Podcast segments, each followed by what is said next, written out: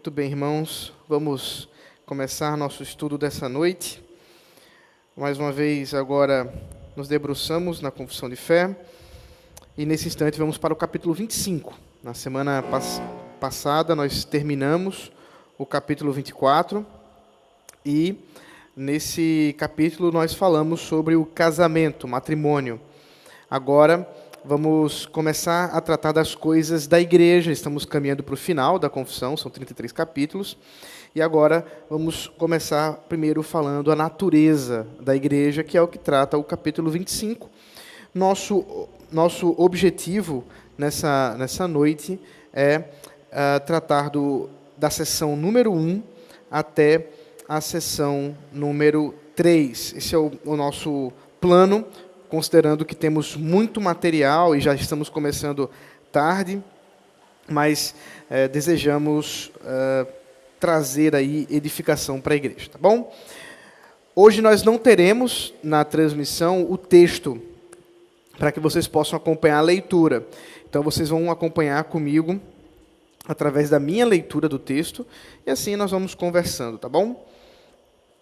É claro que se você quiser acompanhar é, no seu próprio computador ou celular, você pode abrir Constituição de Fé de Westminster, capítulo 25, se você tem a, a, impresso ou online, nós também podemos assim acessar, tá bom? Capítulo 25 da Igreja, seção número 1, diz assim: A Igreja Católica ou universal, que é invisível, consiste do número total dos eleitos que já foram dos que agora são e dos que ainda serão reunidos em um só corpo, sob Cristo, seu cabeça. Ela é a esposa, o corpo, a plenitude daquele que enche tudo em todas as coisas. Muito bem, a sessão número um, ela dá um grande resumo da natureza da igreja, e a primeira afirmação com clareza é que a igreja ela é católica. E por conta, é claro, da Igreja Católica Romana, dizer que a igreja tem por natureza ser católica pode gerar algum ruído aí no nosso ouvido. O que acontece é que Igreja Católica nada mais é do que Igreja Universal. Por universal, nós cremos é que a igreja não está limitada a uma nação, ela não está limitada a um local, um país, mas antes, a igreja do Senhor Jesus Cristo, ela perpassa todo o globo, ela diz respeito a toda a terra. E é, cremos desse jeito por uma série de textos, mas é, para citar pelo menos dois textos que, que caminham dessa forma, Efésios capítulo 1, versículo 10, versículo 22 e 23. Efésios 1, 10, 22 e 23, diz assim. É, eu vou começar lendo do 9 porque fica mais fácil. Ele nos revelou o mistério de Sua vontade, segundo o seu propósito que Ele apresentou em Cristo, de fazer convergir nele, na dispensação da plenitude dos tempos, todas as coisas, tanto as do céu como as da terra. E o versículo 22 diz: e sujeitou todas as coisas debaixo dos pés de Cristo, e para ser o cabeça sobre todas as coisas, o deu à igreja, a qual é o seu corpo, a plenitude daquele que a tudo enche em todas as coisas. Então, esse belíssimo hino, que corresponde o versículo 3 ao versículo 14, tem nos informando, está nos informando aqui que Cristo no seu plano maravilhoso do Pai, Cristo é aquele que converge todas as coisas, converge todo o cosmos nele. E concluindo essa mesma ideia que Paulo traz no hino, agora na oração que ele faz com respeito aos Efésios, o versículo 22 e 23 nos mostra que isso tudo corresponde à própria igreja.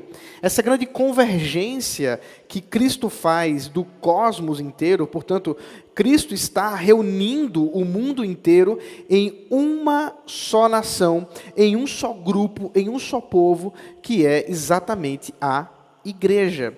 Portanto, nós cremos que a igreja ela é essa, esse cumprimento dessa plenitude do próprio Deus em se manifestar de maneira gloriosa e majestosa e fazer com o seu poder uma reunião, uma, um, uma congregação única que corresponde todo o universo, que corresponde todo o cosmos.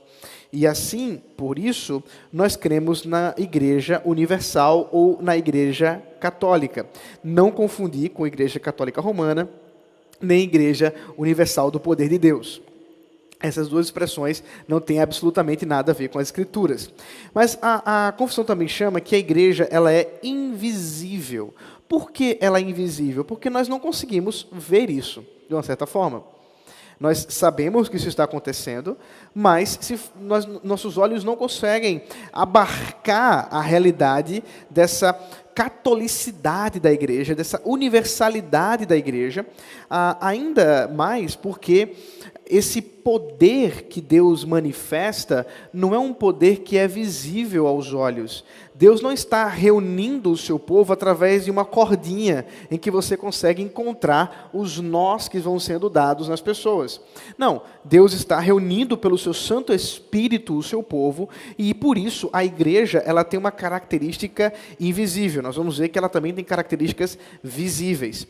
Mas por ser invisível, é exatamente nesse contexto que ela é, responde muito bem à ideia de uma igreja, e uma igreja apenas, que é aquela reunião do povo de Deus do, uh, do passado, do presente e do futuro.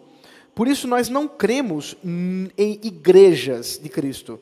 Nós cremos na igreja do Senhor Jesus Cristo, a Igreja Católica, a Igreja Universal.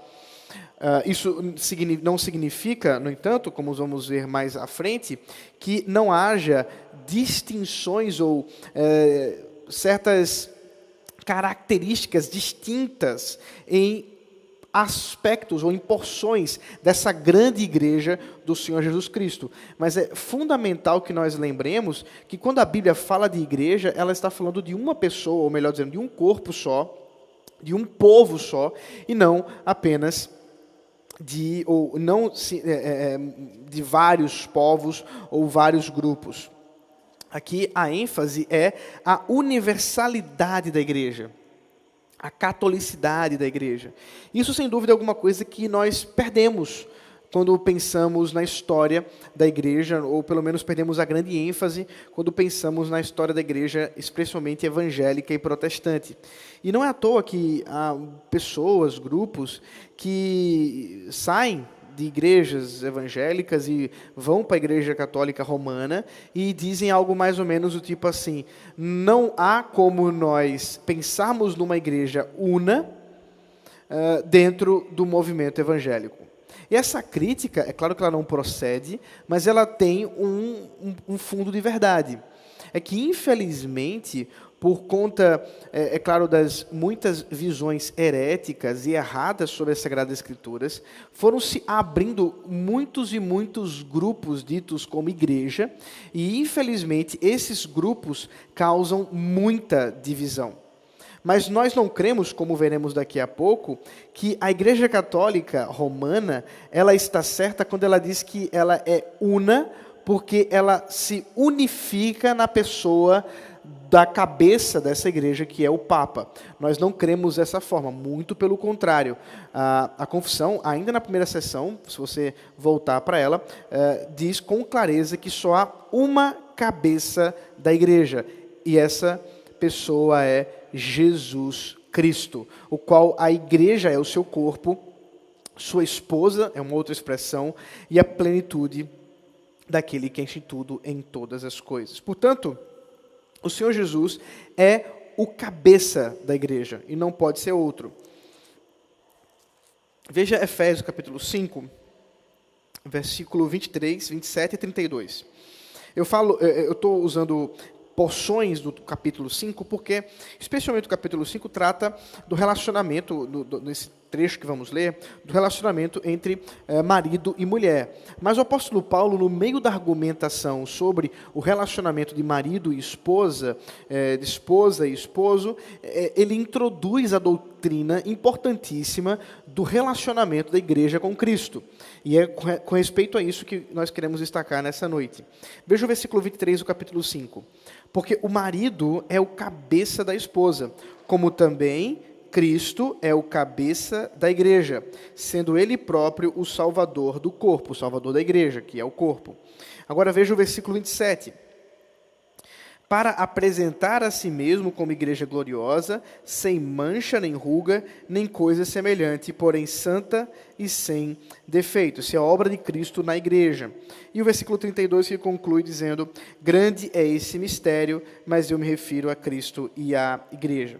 Então, em resumo, se você ler o texto todo do capítulo 5, especialmente do versículo 21 ao versículo 33, você vai observar que o apóstolo Paulo está usando como base o relacionamento da igreja com Cristo, de Cristo com a igreja, para explicar como deve ser o relacionamento entre o marido e a esposa e a esposa e o marido é tanto com relação ao amor que o marido deve externar para com sua mulher, esse amor sacrificial, esse amor que tem a semelhança do próprio Senhor Jesus Cristo, que entregou a sua vida para salvação da igreja, como também a submissão da mulher, que se assemelha à submissão que a própria igreja tem para com Cristo.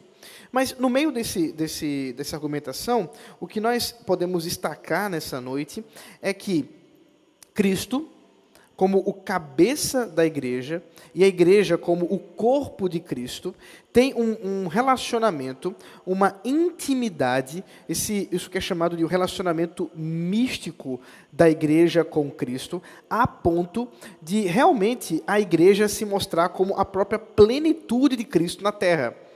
É claro que a igreja, na sua imperfeição, não é, em termos dire diretos e literais, a plenitude de Cristo. É, Cristo é muito mais perfeito do que a igreja nesse mundo. Ainda alcançaremos a perfeição. Mas, num certo aspecto, a igreja já manifesta a plenitude de Cristo. Como? Sendo o seu corpo na terra. Manifestando o próprio Cristo na terra sendo o lugar da habitação do próprio Deus, como veremos. É, outra expressão que é usada é a igreja como reino, como casa e como família de Deus. Então, nesse aspecto, nós podemos observar que na natureza da igreja temos a certeza de que Cristo é o cabeça dessa igreja, ah, também chamada de a noiva de Cristo. Por ele ser o cabeça, nós não negociamos outro cabeça. Isso vai, vai para a sessão número 6, que ainda vamos tratar, mas com clareza nós podemos dizer que não adianta fazermos tentativas de unificar a igreja de maneira ah, falsa ou de maneira forçosa e não bíblica, como, por exemplo, o papado de Roma. Nós não cremos dessa forma, muito pelo contrário.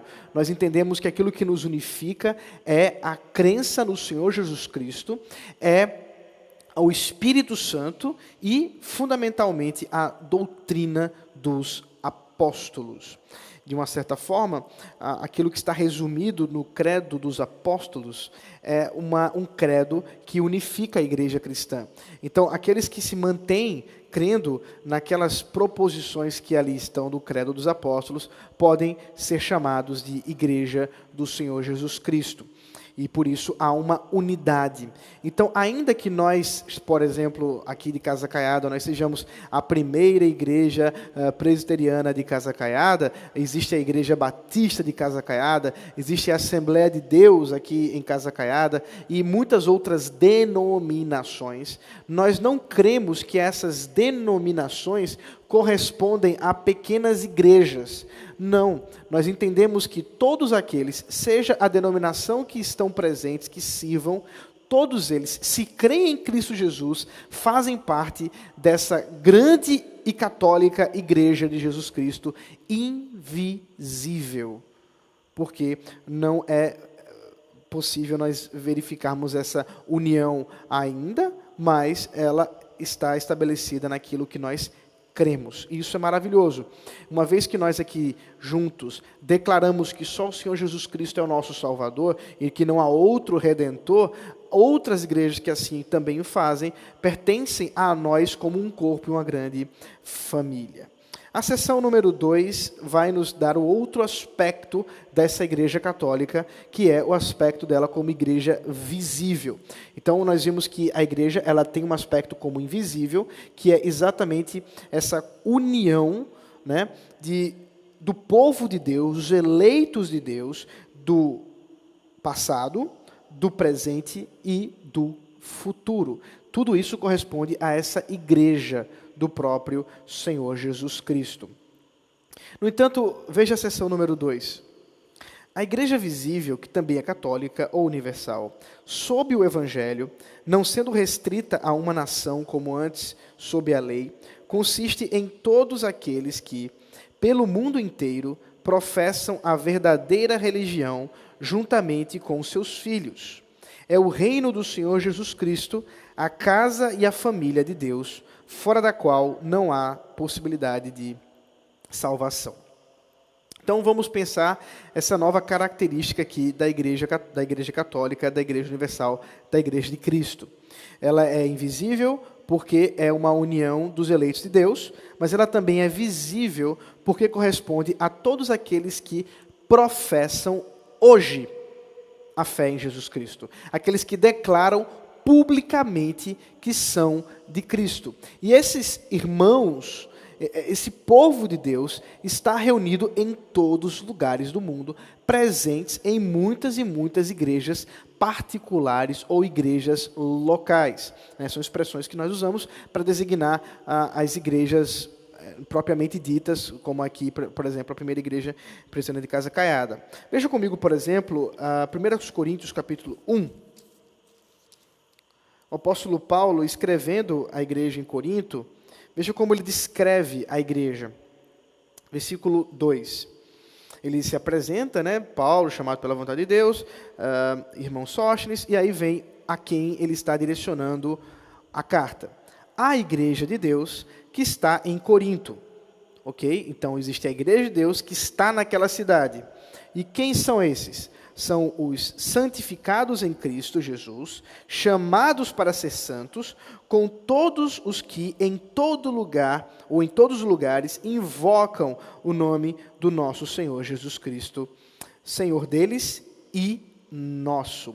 Perceba a característica que o apóstolo Paulo ressalva com respeito à igreja de universalidade, porque a igreja de Deus não está restrita à cidade de Corinto, mas ao mesmo tempo a localização de que sim, a igreja de Cristo está também ali na cidade de Corinto. Essas duas características. E aqui eh, ele se refere exatamente àqueles que estão presentes, professando a sua fé, sendo chamados para ser santos, santificados pelo próprio Espírito Santo, separados por Deus para viver a vida da igreja.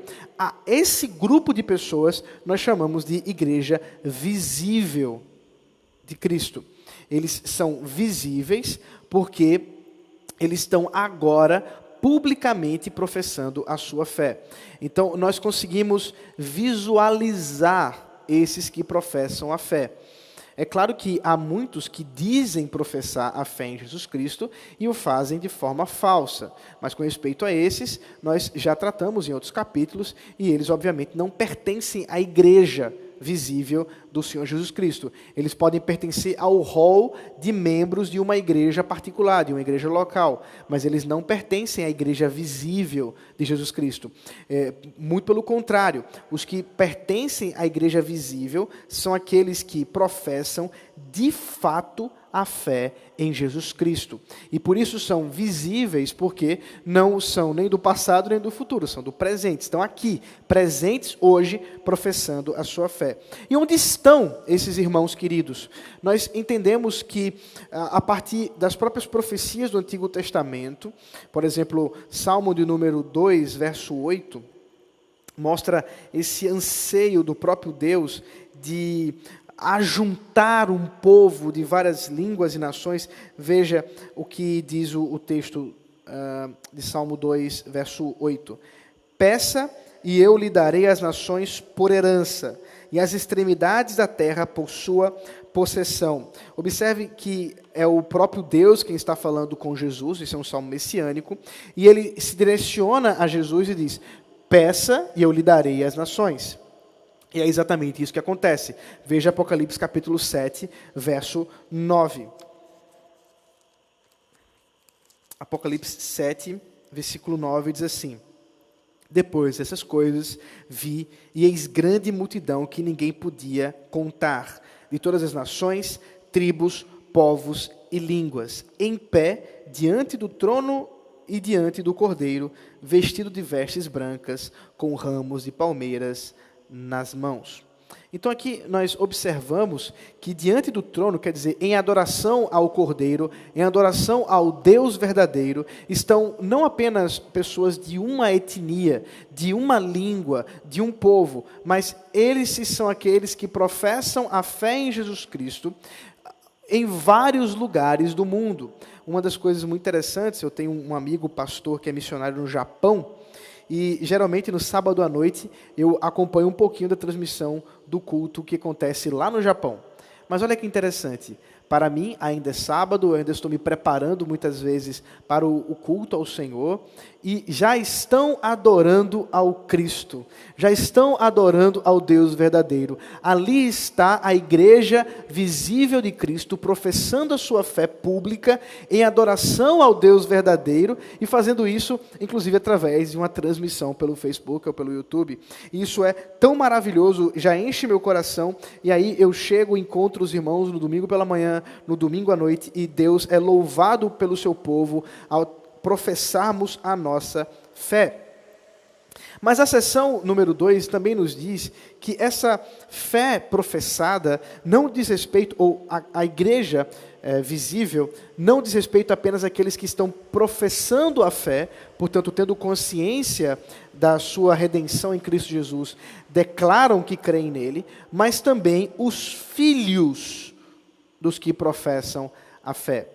Aqui nós entramos em um assunto que vamos destrinchar mais para frente, quando formos falar especificamente do significado do batismo, em especial do pé do batismo. Mas veja comigo alguns textos que apontam o pertencimento dos filhos da aliança, dos filhos daqueles que professam essa fé em Jesus Cristo, também como igreja. Eh, primeiro, veja é, eh, 1 Coríntios capítulo 7, versículo 14 uma declaração curiosa de Paulo a respeito daqueles que estão casados com incrédulos. Paulo diz o seguinte, 7,14. Porque o marido não crente é santificado no convívio da esposa, e a esposa não crente é santificada no convívio do marido crente. Se não fosse assim, os filhos de vocês seriam impuros, porém agora são santos. É interessante porque o contexto aqui é de um grupo de crentes que, casados com incrédulos, estavam desejosos de se divorciar, considerando que não queriam se contaminar com impuros, com pessoas que são ímpias. E Paulo eh, recomenda né, com dureza que eles não podem se divorciar, que isso seria um erro, nós já vimos isso na semana passada, e aqui ele mostra o motivo de eles não precisarem se preocupar com isso é que, por estar em convívio com um santo, esses ímpios, ainda que não salvos, também são santificados, quer dizer, também são separados, a fim de que não contaminem os seus filhos, e por isso os filhos são santos. E, e aqui, obviamente, nós estamos falando de salvação, gente. Nós estamos falando que essas crianças, elas pertencem pertencem ao povo de Deus, elas pertencem a esse grupo das bênçãos pactuais do Senhor. É por isso que o próprio apóstolo Pedro, em Atos capítulo 2, versículo 39, menciona para aqueles que estavam crendo em Jesus Cristo que a promessa da salvação não diz respeito apenas a eles, mas também aos seus filhos. Veja, porque a promessa é para vocês e para os seus filhos, e para todos os que ainda estão longe, isto é, para todos aqueles que o Senhor nosso Deus chamar. Então, Pedro, falando com o povo que acabara de ver um show de pirotecnia por parte do Espírito Santo com o Pentecostes, ele agora declara para esse povo que eles precisavam se arrepender e crer em Jesus Cristo e receberiam o dom do Espírito Santo. E ele diz: Bom, essa promessa do dom do Espírito Santo não está restrita a vocês que agora professam a fé, mas também aos filhos de vocês. Os filhos de vocês também estão pertencendo a esse a, a grande povo de Deus, a igreja visível de Jesus Cristo. É por isso, é porque nós cremos que as crianças pertencem a ao povo de Deus, à igreja visível, que nós batizamos as crianças. Nós vamos tratar sobre isso mais para frente. Mas aqui nós já vemos indiretamente que cremos sim que os nossos filhos pertencem à igreja de Jesus Cristo, porque eles estão debaixo das bênçãos direcionadas para o povo de Deus. Eles estão debaixo das promessas do pacto. Pode ser que num momento eles neguem tudo isso e vivam em pecado e dissolução caminhando para sua própria perdição. Mas enquanto eles estiverem pertencentes às responsabilidades dos seus pais crentes, eles receberão as bênçãos daquele momento, daquele tempo. Isso pode ser confirmado ou não diante da própria profissão de fé que eles farão ou não no futuro. É, também por isso que, é, apesar de nós batizarmos os pequenos, batizarmos crianças, nós entendemos que é fundamental que, quando elas tenham uma certa maturidade, elas possam professar essa fé dos seus pais. Não exatamente por ser dos seus pais, mas acompanhando a fé dos pais, é, participando, portanto, dessa igreja invisível, que é a mesma fé do passado, do presente e do futuro. Por isso, eles precisam também declarar publicamente que pertencem à igreja visível e, assim, portanto, à igreja invisível também. É, nesse sentido que é, entendemos a necessidade da profissão de fé, do aprofundamento da palavra de Deus. Isso não, obviamente, existe uma regra com relação à idade, isso é uma coisa importante, coisa que vamos tratar mais para frente, mas aqui já dá para a gente é, ensinar com um, alguma clareza. Nós não entendemos que exista uma espécie de idade necessária para a criança fazer a sua profissão de fé. Nós apenas entendemos que, diante até mesmo da própria ordem civil da nossa sociedade, se ela chega aos 18 anos, já não sendo criança mais, portanto, uma adolescente, na verdade, entrando na juventude, e ela não fez a sua profissão de fé, ela tem vivido segundo os seus próprios caminhos na dissolução do pecado, essa eh, criança não pertence mais à igreja visível, ela não está mais debaixo das bênçãos de Deus direcionadas à igreja. E por isso, nós, até mesmo como igreja local, temos a necessidade de tirar essas pessoas do nome delas do rol de membros. Isso não é porque nós entendemos que elas vão para o inferno. Simplesmente entendemos que elas não estão mais sob a tutela da responsabilidade dos seus pais em termos espirituais e que elas não desejaram tomar sobre si a mesma fé de seus pais até o momento. Isso pode vir a acontecer? Pode, e oramos por isso, mas enquanto não acontecer, elas precisarão ainda ser evangelizadas e precisarão, portanto, fazer a profissão de fé que elas não fizeram. Mas e se uma criança com 9 anos, com 10 anos, quiser fazer a sua profissão de fé, até mais novo? Pode? Pode. Como é que isso se daria? Dois momentos. Primeiro, os pais precisam atestar que realmente seu filho é, é, tem professado sua fé, dando testemunho de conversão. E segundo, passando por uma entrevista no conselho, sendo testemunhado pelos próprios presbíteros, essa criança, o pré-adolescente, pode fazer uma profissão de fé. Como eu estou dizendo, é, não existe uma limitação de idade e nós não deveríamos nos conectar muito a essa questão da idade, até porque nós não temos acesso à capacidade mental das pessoas, como se pudéssemos determinar quando é que elas têm a idade suficiente para compreender o Evangelho. Antes, isso muitas vezes é muito mais sutil do que parece. Então, a, a própria seção 2 é, ainda nos, nos diz que a igreja é o reino, a casa e a família é, de Deus. Essas três expressões são importantes quando a gente pensa, inclusive, em filhos, porque é exatamente essa ideia. Uma vez que a igreja ela é a família do próprio Deus, é claro que ela pertence a todas as idades. E existem expressões designando isso. Uh, por exemplo, como reino, a igreja, pensando em igreja como reino, nós temos Isaías capítulo 9, verso 7.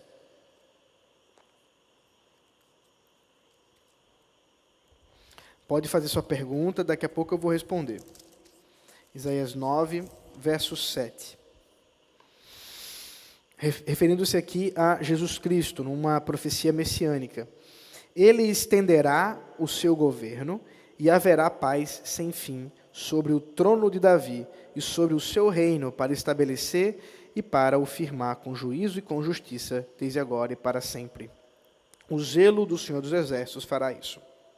É claro que nós não cremos que a igreja é o, ou melhor dizendo, que o reino de Deus é a igreja somente. Nós entendemos que o reino de Cristo, ele abrange o cosmos como um todo. Mas por isso a igreja pertence a esse reino. Ela pertence a essa grande manifestação do reinado de Jesus Cristo e, de maneira ainda mais direta, a igreja é co. é, o corregente com Jesus Cristo.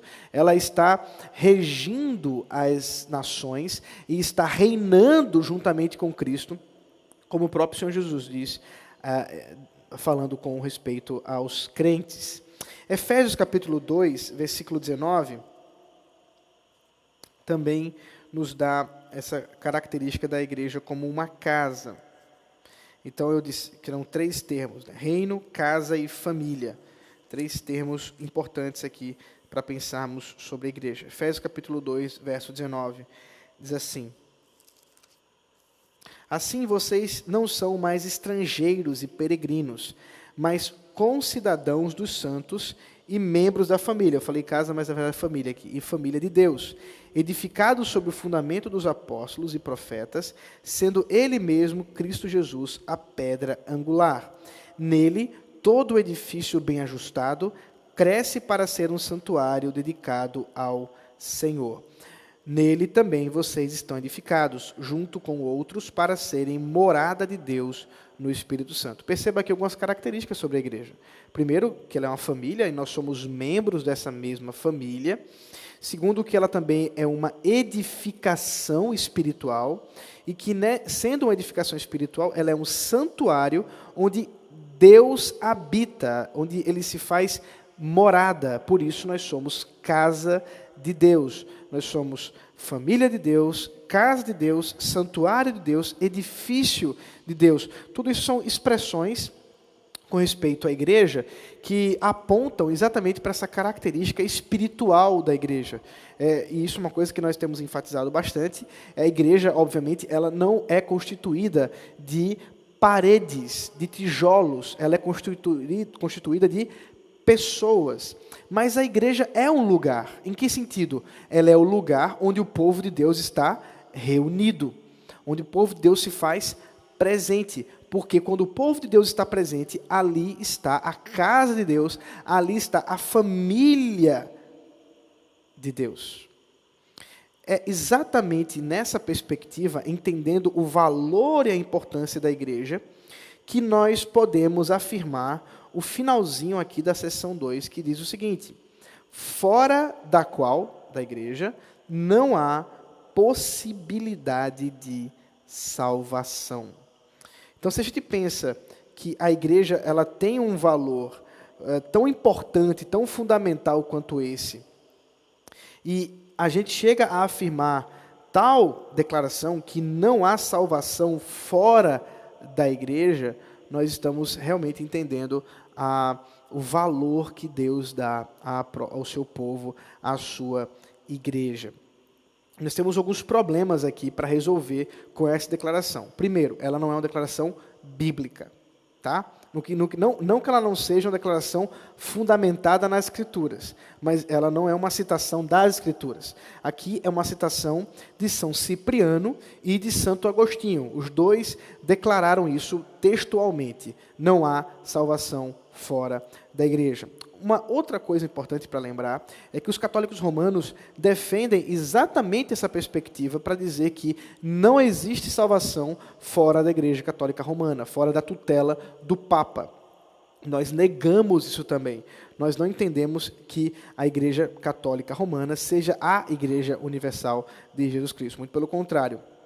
É uma igreja apóstata, é um, um, um grupo que se desviou dos planos e da palavra de Deus em vários aspectos.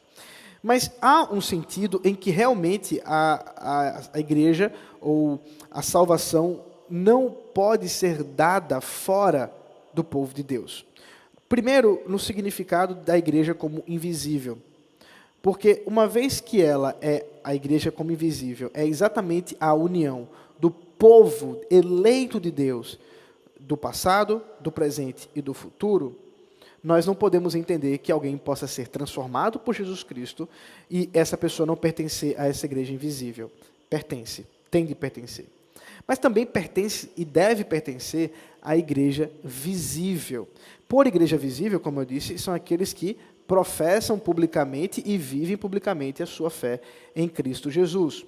Aí a gente ataca diretamente aqueles que eh, vivem uma vida desigrejada, aqueles que não querem viver na comunhão da igreja, mas antes dizem: ah, não, a igreja sou eu, então eu posso fazer isso na minha casa sozinho. Veja, ah, é claro que uma pessoa, e é muito interessante é, é o que, que o Chad Fontes Horan fala com respeito a, a, a isso achei legal o exemplo que ele deu com, com, com esse assunto. Ele diz assim: ó, um, um ladrão arrependido em uma cruz, um muçulmano convertido ao cristianismo que ainda não descobriu outros crentes, ou um homem isolado numa ilha deserta apenas com uma Bíblia, cada um, tem, cada um deles tem razões plausíveis para não ser parte da igreja. Então, é, é, claro que nós podemos trabalhar com as exceções, que aqui são listadas, pelo menos algumas delas, e pensar assim: ah, não, esse aqui não pertence a uma igreja visível, porque ele não tem nem a quem declarar publicamente a sua fé. É, é verdade. E é por isso que nós precisamos tomar cuidado com o que está sendo declarado aqui. O que os teólogos de Westminster estão dizendo não é com respeito a esses, mas com respeito àqueles que tendo condições de viver a vida eclesiástica, de viver a vida comunitária, de viver o corpo de Cristo, se negam a isso e buscam viver uma, um cristianismo autônomo ou independente. Simplesmente isso não existe. Não é que a igreja seja o meio de salvação ou de redenção, de jeito nenhum é que nós precisamos entender que todos aqueles que são salvos por Jesus Cristo desejam também estar presentes no corpo de Cristo e que não há corpo de Cristo individualizado. Você vai observar que nos textos que trata da igreja e que é, enfatiza essa ideia do que é a igreja, todos eles têm a ênfase coletiva, nunca individual. Nunca a ideia, é, inclusive singular, sempre no plural. Por quê? Porque a igreja de Jesus Cristo não é uma pessoa, mas é o povo de Deus. São as pessoas que professam a fé em Jesus Cristo. Portanto, aqueles que se negam a viver assim, certamente não foram aqueles que foram chamados por Jesus Cristo e que vivem assim a fé verdadeira. Antes, eles vivem uma fé falsa em geral e, inclusive, negando as verdades do Evangelho. Eu vou caminhar para o final da nossa exposição dessa noite com relação rapidamente aos dons da igreja. É, a confissão não trata, não trata com profundidade essa questão de dons espirituais. Isso não era um assunto importante nos tempos ali do século XVII para os teólogos de Westminster. É um assunto que em outros momentos nós vamos tratar, inclusive na exposição. Fique, fique atento, em breve vamos chegar nesse assunto na exposição da primeira carta de Paulo aos Coríntios. É, sem dúvida vai, vai gerar é, várias conversas sobre esse assunto. Mas, para a gente encerrar, eu vou fazer a leitura da sessão número 3. A Igreja Católica Visível, uh, a Igreja Católica Visível, Cristo deu o ministério, os oráculos e as ordenanças de Deus para a congregação e o aperfeiçoamento dos santos, nesta vida até o fim do mundo e pela sua própria presença e pelo seu Espírito os torna eficientes para esse fim, segundo a sua promessa.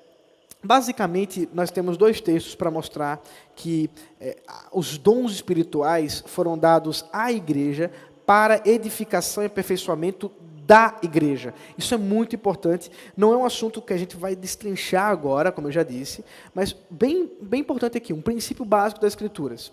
Os dons espirituais não foram dados para as pessoas se mostrarem, para as pessoas ganharem evidência, nem para elas fazerem uh, ministérios individuais. Muito pelo contrário, os dons espirituais foram dados para a vida comunitária, para a vida no corpo e para a edificação do corpo. Por isso que o apóstolo Paulo, na primeira carta aos Coríntios, vai brigar tanto para que as pessoas que se diziam espirituais deixassem de falar idiomas estrangeiros pelo Espírito Santo sem que os interpretasse. Nós vamos falar sobre isso no futuro, agora eu estou só dando um gostinho aqui para você. Mas capítulo 12, versículo 28 da primeira carta de Paulo aos Coríntios diz o seguinte: a uns Deus estabeleceu na igreja, primeiramente apóstolos, em segundo lugar profetas, em terceiro lugar mestres, depois operadores de milagres, depois os que têm dons de curar, os de ajudar, os de ou de administrar, ou de falar em variedade de línguas. Será que são todos apóstolos? Será que são todos profetas? Será que são todos mestres? Será que são todos operadores de milagres? Todos têm dons de curar? Todos falam em línguas? Todos têm o dom de interpretar essas línguas? Entretanto, procurem com zelo os melhores dons. Então, sem adentrar tanto nas questões textuais aqui, o que importa para a gente é lembrar que tudo isso foi dado à igreja. A igreja é a detentora dos dons espirituais.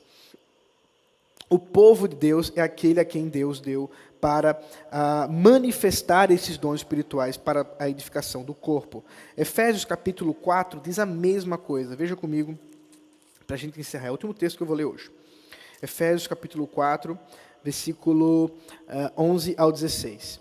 E ele mesmo concedeu uns para apóstolos, outros para profetas, outros para evangelistas, outros para pastores e mestres, com vistas ao aperfeiçoamento dos santos, para o desempenho do seu serviço, para a edificação do corpo de Cristo, até que todos cheguemos à unidade da fé e do pleno conhecimento do Filho de Deus, ao estado de pessoa madura, à medida da estatura da plenitude de Cristo, para que não mais sejamos como crianças, arrastados pelas ondas e levados de um lado para o outro por qualquer vento de doutrina, pela artimanha das pessoas, pela astúcia com que induzem ao erro mas seguindo a verdade em amor, cresçamos em tudo naquele que é a cabeça, Cristo, de quem todo o corpo bem ajustado e consolidado pelo auxílio de todas as juntas, segundo a justa cooperação de cada parte, efetua o seu próprio crescimento para edificação de si mesmo em amor. Perceba que a ênfase toda do texto é para dizer que Deus deu apóstolos, profetas, evangelistas, pastores e mestres,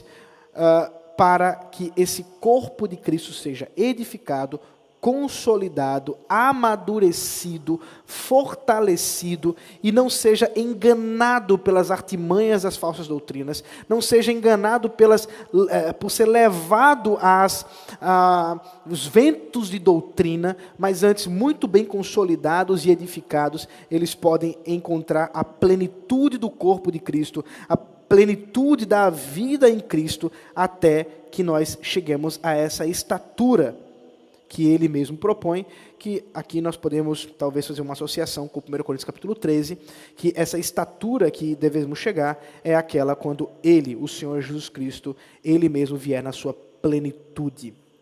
Talvez essa seja a ideia que Paulo tenha colocado aqui. Não é tão fácil interpretar esse texto, mas uh, isso pode ser uma possibilidade. A outra possibilidade é pensarmos que essa estatura, essa medida da estatura, é, uma, é um estágio que a igreja possa se encontrar, a igreja de Cristo mesmo, quando terminado a, a revelação de Cristo, terminado a própria escrituração do cano. É uma, são vertentes, eu não vou, como eu disse, entrar nas, nos meandros dessa discussão, isso vai ser uma coisa mais para frente, mas aqui o que nós podemos lembrar é que os dons espirituais de Deus, e veja que os divines, né, os teólogos de Westminster, eles acreditavam nos dons espirituais ainda hoje. Perceba que aquela concepção de que ah, reformado significa não crer nos dons espirituais, ela é equivocada.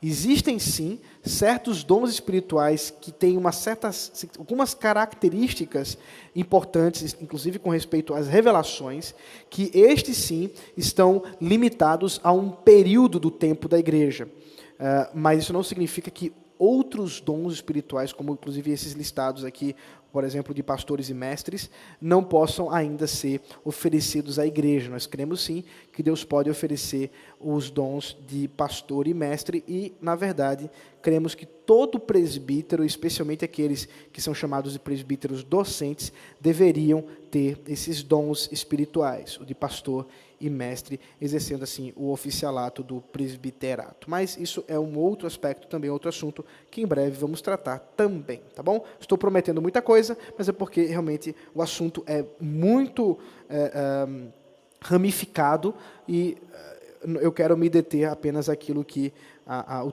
a confissão está tratando agora. Outros momentos a gente vai tratar de outros pontos. Então, a igreja recebe os dons de Deus, os ministérios, os oráculos, as ordenanças, como a pregação e os sacramentos. Isso é algo para a igreja. É, é por isso que quando nós fazemos a ceia do Senhor, nós não fazemos para qualquer pessoa. Nós fazemos a ceia do Senhor para aqueles que professaram a sua fé em Jesus Cristo. É claro que isso não está restrito a uma denominação está restrito à declaração pública de fé em Jesus Cristo. Vamos orar. Obrigado, Pai, pelo tempo que o Senhor nos deu aqui. Abençoa-nos, Senhor, e nos dá condições de ajustar os problemas aqui dos nossos eh, sistemas de transmissão, para que possamos fazer o melhor para o teu povo, a edificação da tua igreja. Esse é o nosso desejo. Em nome de Jesus Cristo. Amém.